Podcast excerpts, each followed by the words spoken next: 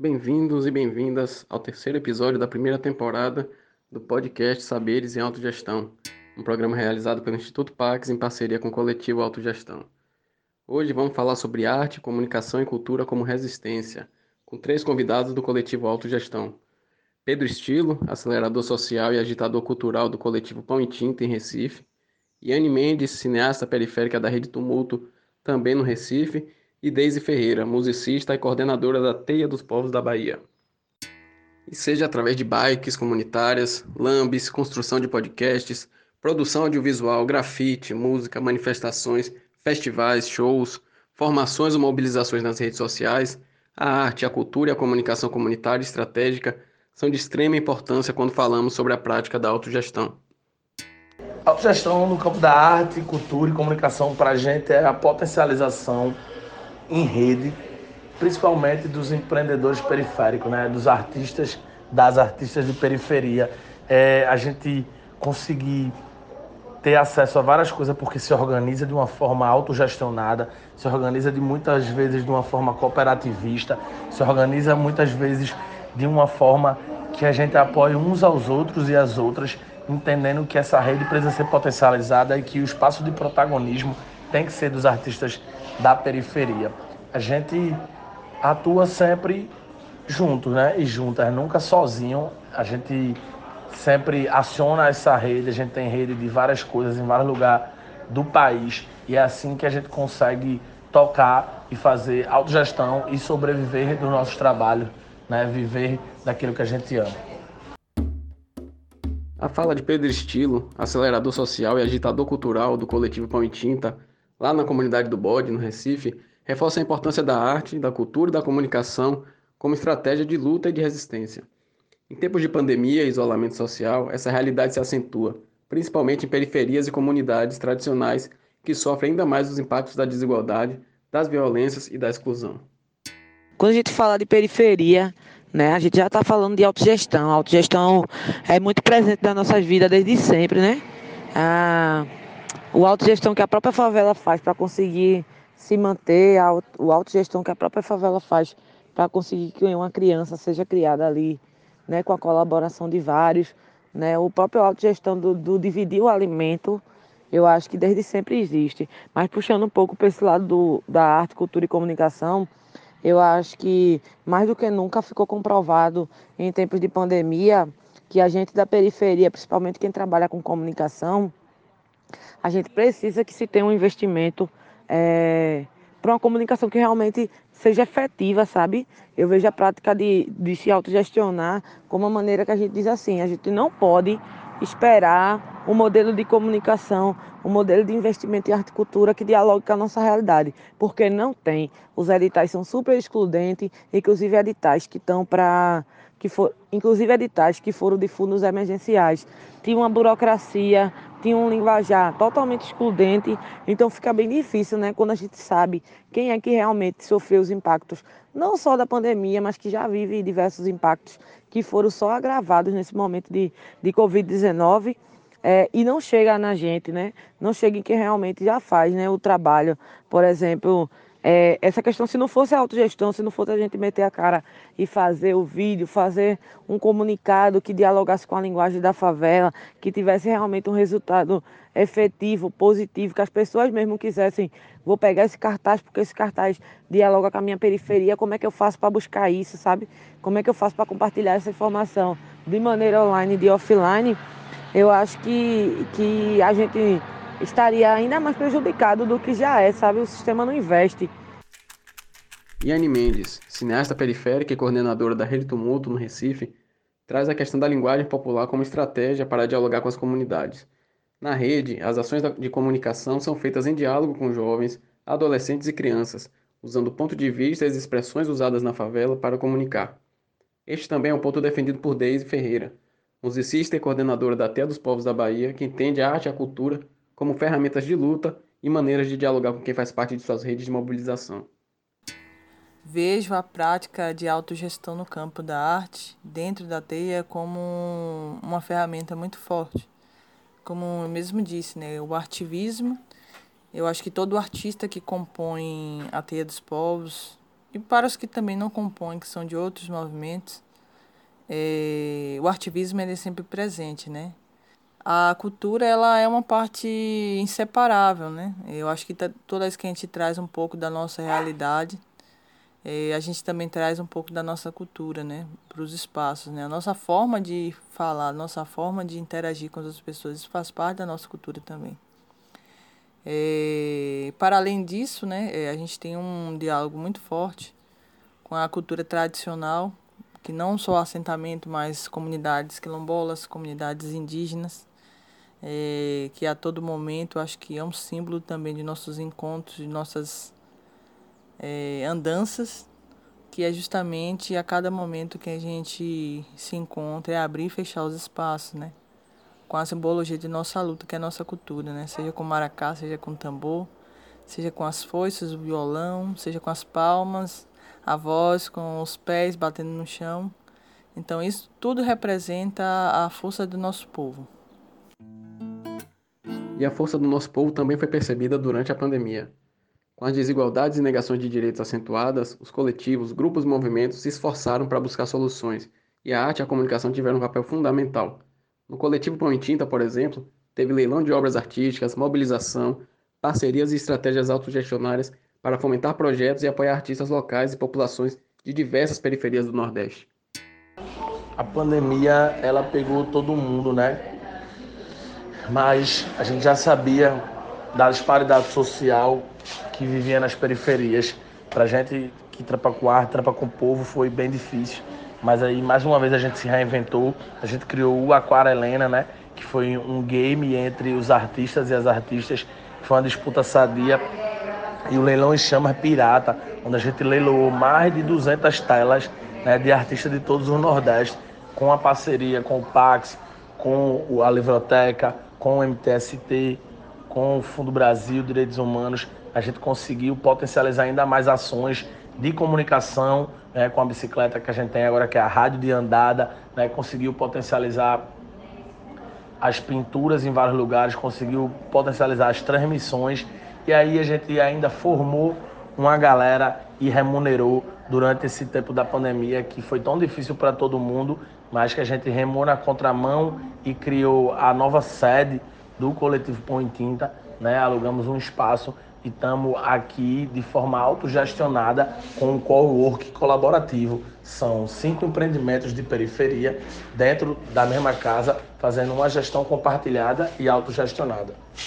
Essa foi a experiência que o estilo teve lá no Recife. E aqui na Bahia, Daisy, quais as formas encontradas para dar continuidade às ações da Teia dos Povos durante a pandemia? Nesse cenário de pandemia, né, tivemos muitas dificuldades Primeiramente porque a nossa prática é justamente a do encontro, né? A gente é de se encontrar fisicamente, de se olhar, de dialogar, de praticar, colocar nossas ações em práticas, é, nossos métodos, nossos planejamentos. Então, a pandemia ela veio com um grande impacto, primeiramente, sobre a forma da gente dialogar entre nós. É, mas, ao mesmo tempo, a gente superou a barreira da comunicação no meio digital, né, no meio cibernético. Que aí surge a ideia das lives, né? Naquele momento as lives estavam começando logo no início da pandemia, né? Disparou as lives. E a gente imaginou, né? Poxa, precisamos também é, usar essa ferramenta, essa plataforma para poder dialogar não somente para nós, mas dialogar para todo mundo que tem interesse em conhecer a nossa luta, conhecer quem somos, onde estamos. E surge o, o canal que se chama Diálogo com os Povos, né, no YouTube. Foi assim uma abrangência que a gente não estava imaginando, né? Porque chegou ao mesmo tempo muitas pessoas interessadas, pessoas identificadas, né, dizendo que também no território dela estava fazendo essas práticas agroecológicas, reforçando, fortalecendo a importância da saúde coletiva, das sementes crioulas, da alimentação agroecológica, é, das retomadas né, de territórios. Então, as pessoas foram se vendo ali, se identificando é, como também organizadores dos seus territórios. Né? Massa, Daisy. E no Recife também, né? A experiência da Iane também vai nesse sentido. de usar o poder da comunicação para dar visibilidade às lutas que já são diárias e que costumam ser ignoradas pela mídia tradicional. Em tempos de pandemia, a comunicação feita pela própria periferia também serviu para mobilizar diversas ações para assegurar a própria sobrevivência da população. Então a gente aparece esse ano basicamente muito em relação a questões do Covid e trabalhando com comunicação, mas também esse ano a gente fez as distribuições de cestas básicas em mais de 12 comunidades, mobilizamos mais de 70 mil reais, né, que veio de doações, que veio de arrecadações de principalmente outros seres da periferia, fortalecendo a própria periferia também né? Acredito também que foi bem importante a gente trabalhar a criação de dados, a gente trabalhou a criação de dados tanto sobre os pontos de apoio que tinha sobre o auxílio emergencial, para a gente provar que essa linguagem de internet é uma linguagem que não é acessível a todo mundo, que essa linguagem muitas vezes é o que fazia as pessoas estarem parando é, em filas enormes na lotérica por dúvidas mesmo, né? A gente também está fazendo um trabalho muito com as crianças, que é tanto de fazer a partir de um, de, de, um jogo lúdico, que é o jogo da memória. Quem foram os coletivos que, das periferias que atuaram durante o Covid-19, a gente vai estar tá fazendo também esse lançamento do joguinho é, a gente também está tendo uma formação que é bastante importante, uma formação com jovens adolescentes sobre a política, onde a gente vai debater e está debatendo acesso à política, o que é que faz um parlamentar, um vereador, né, um prefeito, o que é que é esse registro histórico, a importância de ter parlamentares que representam o nosso povo. A gente está então com esse projeto em andamento já. E esse é algumas das ações que a gente vem fazendo. É, iniciativas como essa são inspiradoras e até ganharam destaque em algumas mídias mais tradicionais, né? Mas só mesmo quem está na linha de frente é que sabe o tamanho desse desafio. Muitas vezes a gente tinha que revezar mesmo. É tipo, hoje eu tô mal, hoje eu não tenho condições de fazer nada, o outro ia e fazia. Então, principalmente essas ações das cestas, fora nós três, que somos da coordenação, a gente teve a colaboração de quase 15 colaboradores, articuladores de outras favelas, fora os articuladores locais que ficavam nessa missão que era administrar, de pegar o telefone das pessoas, avisar quando a gente estava chegando. E mesmo assim não é fácil, não é fácil porque a gente ia, sei lá, com 300 cestas básicas mesmo assim fiam várias mães, várias pessoas chorando, porque a gente não tinha como dar para todo mundo. Então, acredito que é, a questão de, dessa prática de autogestionar, a, a questão da gente dizer realmente, dividir é, as demandas, né? Da gente entender que não tem forma para a gente trabalhar coletivamente, não é uma, uma forma só, né? A gente tem que entender que cada coletivo tem a sua maneira de trabalhar, cada coletivo tem que encontrar também essa maneira de rede, que a gente chama rede do mútuo, é justamente porque a gente sabe que sempre foi assim dentro das periferias. E é com a força e a coletividade das práticas da autogestão que esses coletivos, grupos e movimentos sociais têm resistido ano após ano às diversas violações de direitos invisibilizadas que marcam seu dia a dia de luta. A gente sempre está aqui para potencializar o, o, trabalho da galera, aqui para pensar como é que a gente consegue visibilizar, principalmente porque nós, na sua maioria, negros e negras de periferia, muitas vezes somos invisibilizados e invisibilizadas. Então, a gente pauta o nosso movimento por isso, né? A potencialização dos artistas e das artistas. E eu acho que uma das, das coisas que eu mais aprendi esse ano, que a Rede Tubuntu pode dizer que foi, foi a força do coletivo, sabe? A gente não precisou ter 5, 10 anos de coletivos para a gente conseguir fazer todas as ações que a gente fez. A gente precisou ter força de vontade, de acreditar que sozinho a gente não consegue, que a gente precisa do outro, que a gente precisa dialogar com os outros de outras comunidades, que a gente precisa dialogar e fazer a galera entender que o que eles tentam colocar uma favela contra a outra é justamente um mecanismo para que a gente gente se mate. Temos grandes desafios ainda, mas tem aparecido, né, graças a outra ferramenta que é o Diálogo com os Povos, que é um canal nosso no YouTube, tem aparecido diversos parceiros que têm somado conosco para organizar, para propor também outros espaços para levar nosso nosso caminhar, nossa história, e como né, é, a gente tem resistido dentro dos nossos territórios. Né? É, a nossa voz hoje ela está ecoando para outros países é, para outros povos também, está alcançando muita gente, né? Isso está fazendo uma total diferença. E com essas falas carregadas de sabedoria e força, a gente encerra o terceiro episódio do nosso podcast. Muitíssimo obrigado, Yane, Daisy e Estilo, por essa troca. E a gente segue junto aí na construção dos nossos saberes e práticas de arte, cultura, comunicação e resistência.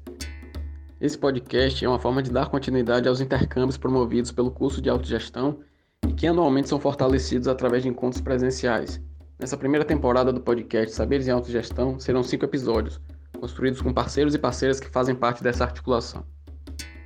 Esse episódio contou com a apresentação de Alex Ercog e os convidados Yane Mendes, Pedro Estilo e Deise Ferreira. A edição é de Alex, o roteiro de Isabelle Rodrigues, Alex e Rafaela Dornelas.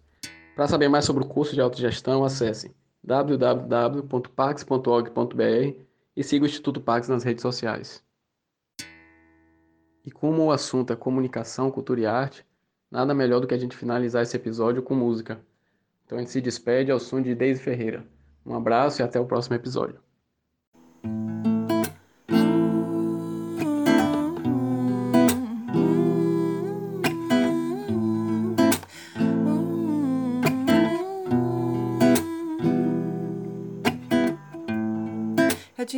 Te incomodo tanto por ser preta. Hum, eu te incomodo tanto por ser índia. Minha beleza não está no teu olhar, não. Está nos olhos da natureza. Exa, exa está nos olhos da natureza.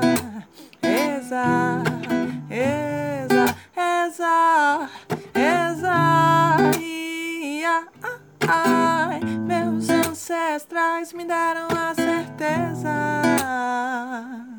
Hum, meu sangue confirma a minha força pra lutar.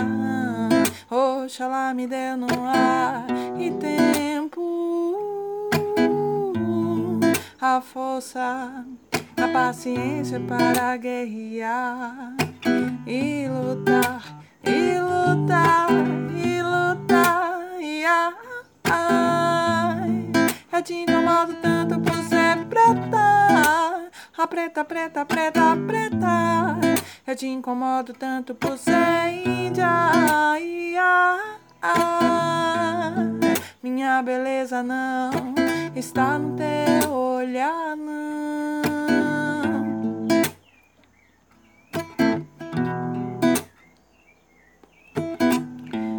Nossos ancestrais hum, dão a voz, hum, somos a voz dos nossos ancestrais, nossos ancestrais hum, nos dão uma voz, somos a voz das nossas ancestrais.